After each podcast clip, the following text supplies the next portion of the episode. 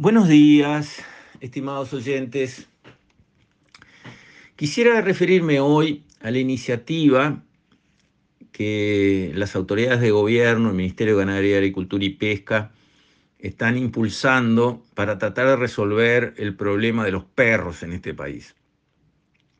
Primero que nada, me comprenden la general y de la ley. Me encantan los perros, adoro los perros, He leído todos los libros de perros que se me han cruzado por el camino. He convivido con perros mi vida entera, siempre tuve perros.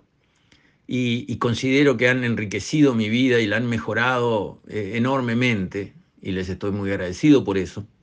Mi familia, cuando me casé y, tuve mis hijas, siempre tuvimos en la casa una cachorra que fuimos criando y que a su debido momento se murió de vieja este, y que después tuvimos otra más adelante y así sucesivamente. Por lo tanto, digamos, opino desde la posición de que quiere mucho a los perros y, y valora mucho a los perros y defiende mucho a los perros. Reconozco que hay un problema horrible con el tema de los perros eh, semisalvajes que no tienen, como se dice ahora, una tenencia responsable, que es una linda expresión de decir, ¿no? Este, y que están haciendo estragos, digamos. Este, en el tema de la producción ovina, por ejemplo, bueno, es algo que no, no se puede aceptar, lo que pasa con los ataques de perros en el siglo XXI en el Uruguay. Parece que estuviéramos hablando en la época de Artigas. Este, donde hay productores que un día sí y otro no, le matan 10, 20, 30 ovejas. Está inaceptable. Y a eso se agrega también la situación de perros sueltos eh, a la buena de Dios alrededor de los vertederos municipales, en la vuelta de cada pueblito de campaña, de cada ciudad. Por todos lados hay perros que están ahí, viven de lo que pueden, eh, por supuesto se reproducen exponencialmente porque esas perras no fallan un celo, paren sus camadas, las crían hasta que pueden, digamos, amamantando, después esos cachorros también se crían a la buena de Dios, medio salvajes, y, y así va el sistema. Entonces, estoy de acuerdo en que hay un problema con los perros, pero la verdad es que la propuesta del ministerio se acerca bastante a aquello de muerto el perro se acabó la rabia, porque obligar a castrar todos los perros del país, los que están con tenencia responsable, la perrita que se llama Manchita, que es de la familia, que fue criada en la familia, que tiene collar con nombre y teléfono, que acompaña a los niños a la escuela cuando los llevan a los niños y los va a buscar cuando los van a buscar. Esa perrita, castrarla obligatoriamente, porque hay un problema con perros que matan ovejas, es un tema que uno dice, no, para, para, para, eh, el perro mueve la cola y no la cola mueve al perro, ya que estamos hablando de, de perros. Y hay que actuar con el criterio de los grandes números. Vamos a atacar el 20% del problema que genera el 80% del lío. El 20% de los casos donde están el 80% de los conflictos. Es evidente que Manchita, la perra de la familia, que las hijas adoran, este, no es la responsable del ataque a las ovejas y tampoco es la responsable de los dos mil y pico de mordidas de perros a humanos que también tenemos en este país y que no hay que subestimar como un problema. No está ahí el asunto. Entonces, ¿por qué la solución pasa por castrar a Manchita? Que alguien me explique. No, pero eso le hace bien a Manchita porque puede desarrollar cáncer de mama en el futuro. Pero es un argumento que no se sostiene. Sí, también las señoras pueden desarrollar cáncer de mama, si no por eso castramos a todas las mujeres del Uruguay preventivamente, o cáncer de próstata o testículos en los hombres. digamos, la castración preventiva por las dudas no se lleva en, ningún, en ninguna lógica, ¿verdad? Entonces, em, esta solución a mí no me gusta y para entender, digamos, cosas que son complejas, porque obviamente acá es un problema complejo, digamos. Hay muchos animales sueltos que no tienen dueño, nadie es responsable, ahí está el grueso de los problemas, porque justamente esos animales este, si no tienen a alguien que los tenga atados cuando corresponda y que los controle en todo momento y que los enseñe para que tengan una disciplina y que los enseñe a no morder animales, si hay animales salvajes, por llamarle de alguna manera, sueltos, bueno, obviamente ahí está el grueso del problema. No quiere decir que un buen perro bien cuidado en, el campo de un vecino, bien atendido, un día no se escape y haga un zafarrancho. Puede pasar y a veces pasa Pero como digo, la ley de los grandes números, vamos a atacar el 20% de los casos que producen el 80% de los problemas. Y en el 20% de los casos no están los perros bien cuidados, están los otros. Entonces, para entender por qué no me gusta esta solución, a mí me gustaría, como trato de hacer siempre cuando hay un problema complejo, gris, confuso, por decir de alguna manera, donde uno no sabe bien, hacer una caricatura. Pensemos que esta solución del ministerio, castremos todos los perros del Uruguay, salvo los que están en un criadero, habilitado, con patente, con número, con ficha, pagando impuestos, etcétera, etcétera, etcétera. Esa es la solución del ministerio en dos palabras. Bueno, pensemos qué puede pasar con esa solución. Y pensemos en caricatura puede pasar que funcione muy bien o puede pasar que funcione a la uruguaya, llamémosle así, en el sentido de que no funcione mucho. ¿Qué pasa si funciona muy bien? Caricatura, ¿no? Estamos imaginando algo que no va a ser así, pero caricatura.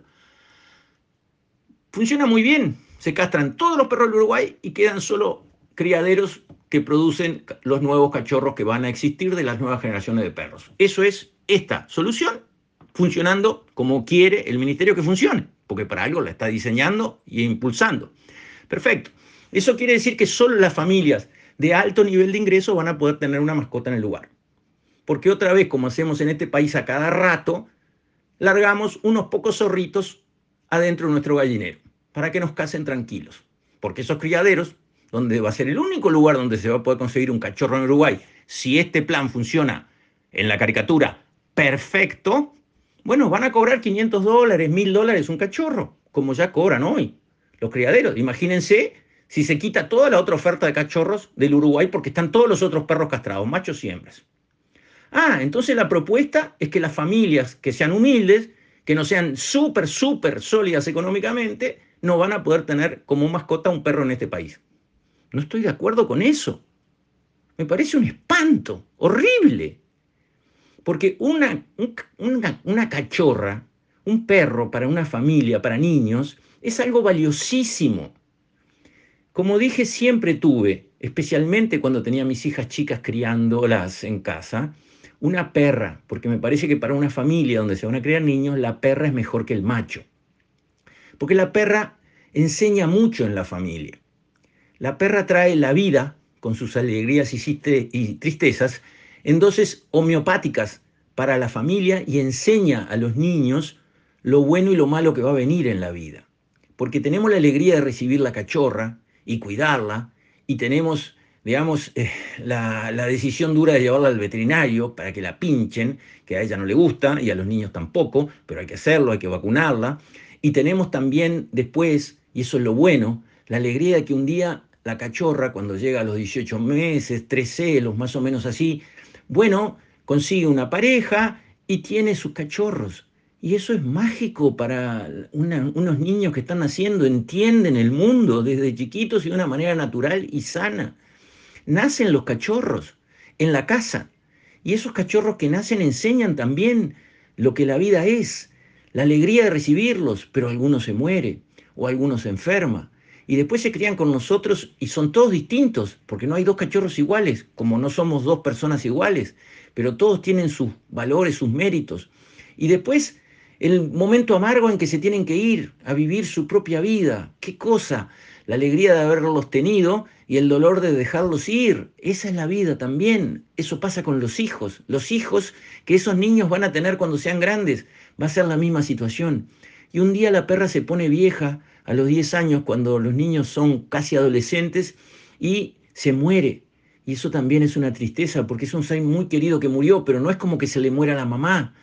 Entonces, en 10 años, una perra en una familia enseña toda la vida, aparte de divertir, entretener, cuidar y sanar, porque acariciar un perro cuando uno se siente mal, está enfermo, es algo que revitaliza, está demostrado, tonifica, es algo que mejora.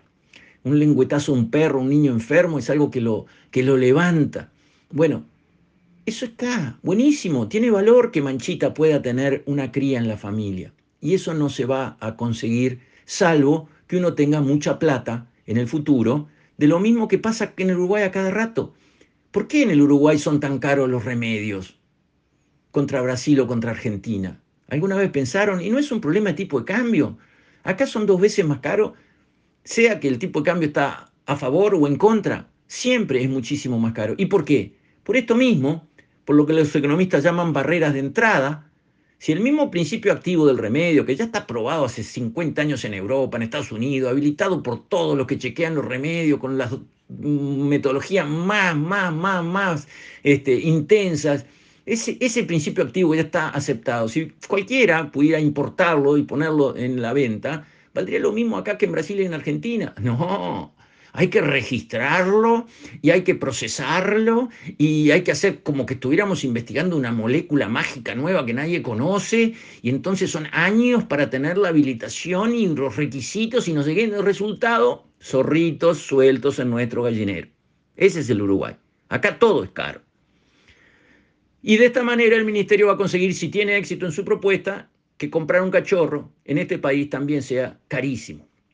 Eso es si el programa del ministerio funciona como el ministerio quiere. Ahora, si no funciona como el ministerio quiere, va a ser a la uruguaya, donde está la norma y después se cumple selectivamente. Nadie va a ir a castrar perros en los bordes de los basureros municipales, en los barrios carenciados, en los barrios peligrosos. Ahí no. Ahí, sí, ¿dónde van las cuadrillas a, a perseguir perros en medio de lugares peligrosos? A ver, ¿cuánto dura esa técnica y ese plan? Yo lo quiero ver para mí va a pasar como ha pasado muchas veces. No puede haber tracción a sangre en Montevideo. Si yo quiero salir con un precioso charré a pasear por 18 de julio en Montevideo, me detienen los inspectores municipales, me sacan el charré, me ponen multa y, me muelen a pal. Ahora, si yo salgo con un carro de Casaballe, nadie me joroba, miran para otro lado y todo bien. ¿O no es así? Bueno, lo mismo que pasa con los carros y los caballos va a pasar con los perros van a castrar a los de algunos pocos que están tratando de cumplir con toda la norma y con todas las leyes, los de siempre, los bobos de siempre, y después va a haber perros sueltos otra vez por todos lados. Lo que me lleva a pensar que el enfoque dado a este problema que es real y que hay que resolverlo, y que es responsabilidad de las autoridades resolverlo, está mal dado. Acá hay que poner recursos porque las cosas no se hacen hablando, y no se hace pasándole a los demás la responsabilidad. Acá el gobierno tiene que hacerse cargo del problema de los perros. ¿Y por qué? Porque es gobierno, porque representa a las autoridades, porque nos cobra impuestos a todos y porque es un problema de todo el país. Entonces, tienen que salir a capturar, sí o sí, todos los perros sueltos que andan en todos lados. Si no hacen eso, todo lo demás es un verso. Esa es la verdad, es imponerle, eh, digamos, obligaciones a personas que no son el problema sobre sus mascotas, que no quieren castrar, porque yo si tengo una coneja, quiero que mi coneja pueda tener conejos. Si tengo una gata, quiero que mi gata pueda tener gatitos. Si tengo una yegua, quiero que mi yegua pueda tener potrillos. ¿Y por qué? Porque son mis animales, los estimo y quiero que se reproduzcan porque es parte de lo que deseo. Y es parte de lo que tengo derecho a que suceda. Entonces, que me impongan de afuera que a mi perra la tengo que castrar porque andan perros sueltos alrededor de no sé dónde que matan ovejas, es un contrasentido. Me impone a mí una obligación que considero pesada para resolver un problema que no se debe resolver de esta forma. Entonces yo apelo a que se reevalúe el enfoque y que se ponga el acento allí donde está el problema. Hay perros sueltos que crean problemas y que hacen daño. Hay que atacar a los perros sueltos, no a Manchita, que tiene su collar, su nombre y su teléfono, y que es la muy querida mascota de las niñas de una casa que van a querer ver cómo Manchita tiene cría y que nazcan cachorritos en esa casa, cachorritos que serán la futura manchita de otra familia amiga a la que se le regalará un perrito y no tienen que ser millonarios para poder tener un perro en la casa. Con esto, estimados oyentes, me despido. Hasta mañana, si Dios quiere.